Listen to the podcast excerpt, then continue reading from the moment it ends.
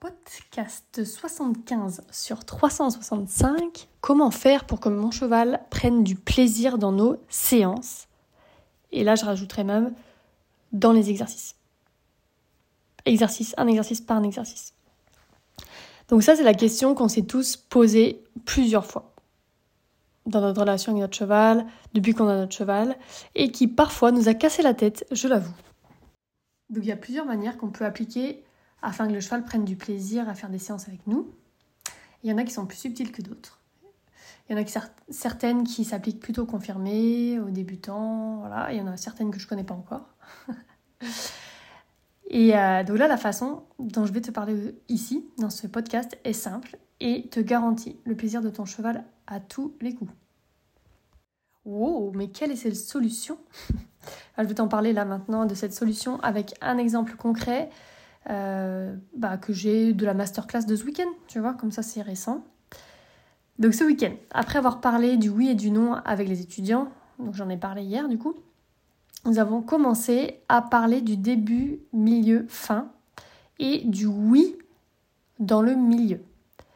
Donc il y a un oui de fin. Donc, par exemple, tu as reculé, tu demandes à ton cheval de reculer, il recule, bravo, je te dis oui. L'exercice est fini. Je te dis oui. Et voilà, cheval, prends ton oui, fais ton oui avec moi. Et si tu le prends pas, parce que si tu prends pas ton oui, du coup, tu n'apprends pas aussi bien, voilà, t'es pas détendu, etc.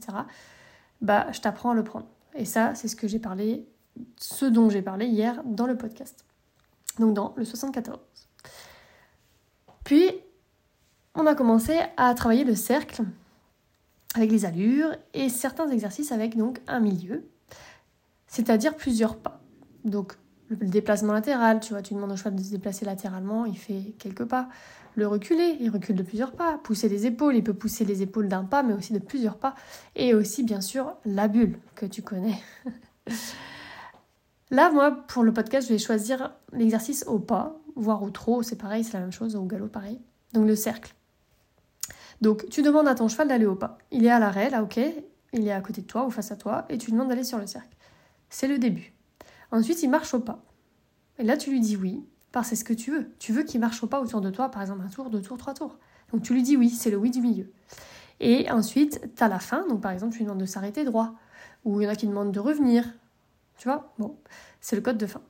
Puis, là, une fois qu'il a, fini, tu vas lui dire oui. Oui, tu t'es arrêté. Donc oui, c'est la fin.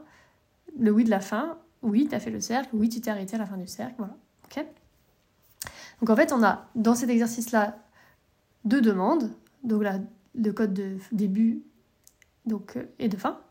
Et on a euh, le oui, on a deux oui, le oui du milieu et le oui de fin.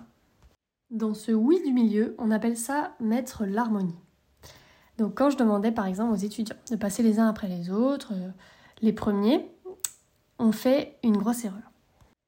Une erreur qui privait le cheval de plaisir et qui, en plus, cette erreur faite sur plusieurs séances aurait des, répercussions.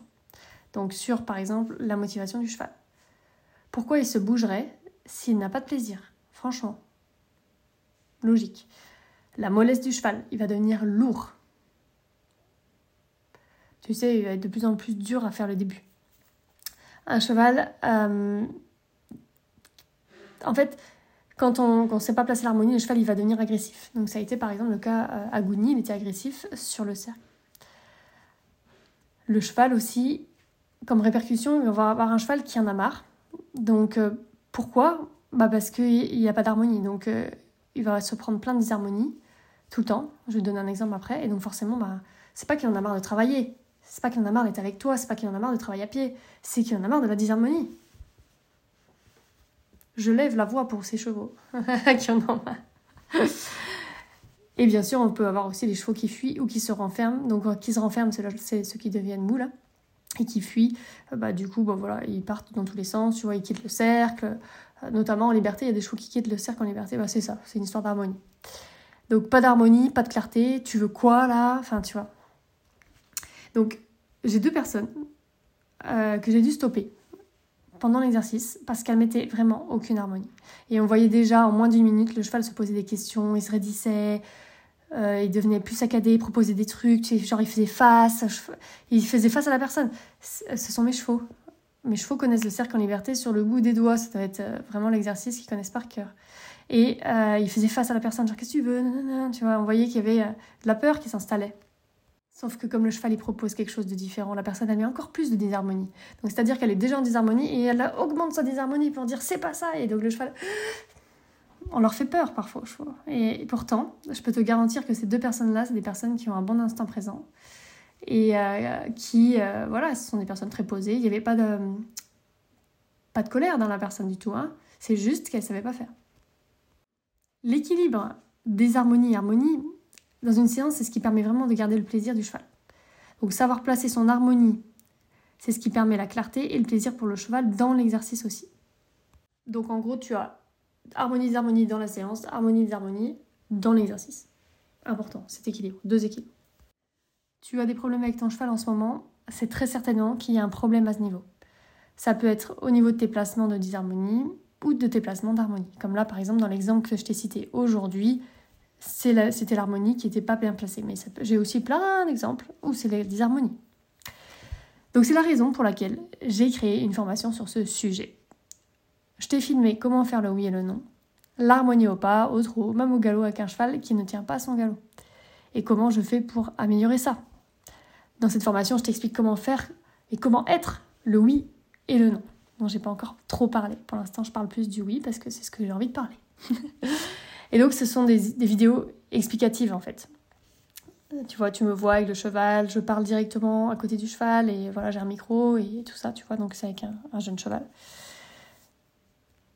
Et donc, ces vidéos, elles peuvent vraiment, mais vraiment, changer le plaisir de, ton cheval, mais aussi ton, ton plaisir à toi, parce que tu imagines bien que ces personnes-là, donc on été en masterclass, c'était dans la bienveillance, et puis elles ont fini par trouver parce que j'ai donné la solution. Mais sinon, quand tu es face à ton cheval, que ça fait des semaines que, que ça se passe pas bien, tu finis par aussi te décourager. Tu finis par ne plus prendre du plaisir. Limite, pour toi, l'apprentissage, l'éducation du cheval, ça devient un fardeau, quoi. Donc, est-ce que cette formation, elle est simple? Est-ce qu'elle est accessible et tout à tous? Voilà. C'est le oui et le non. Donc, c'est la base de la communication à pied. Donc, cette formation, tu peux la prendre si tu débutes, justement. C'est le but, c'est comment, comment on fait pour dire oui et pour dire non. Mais bien sûr, comme c'est pas des, informations qui sont encore vraiment connues, je trouve, en tout cas personnellement, euh, quelques étudiants là qui, euh, qui sont passionnés l'ont prise et ils m'ont vraiment dit que voilà, ça allait vraiment beaucoup plus en profondeur que ce que je pouvais expliquer jusqu'à présent, parce que moi-même j'évolue et puis j'adore aller très très profond sur, cette, sur certaines thématiques. Et donc c'est le but des formations courtes, c'est aussi d'aller dans la profondeur sur des techniques que j'ai déjà parfois dit, mais je change aussi parfois mes mots. Par exemple, les étudiants, l'IP en mouvement, euh, je, l'appelais comme ça un petit peu à un, certain moment. Ensuite, j'ai parlé d'harmonie, etc.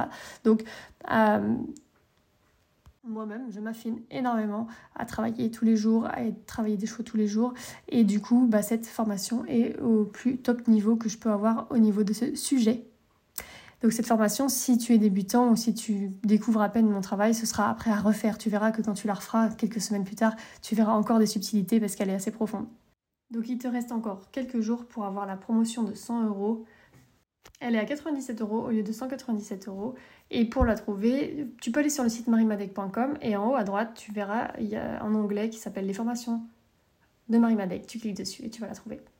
À demain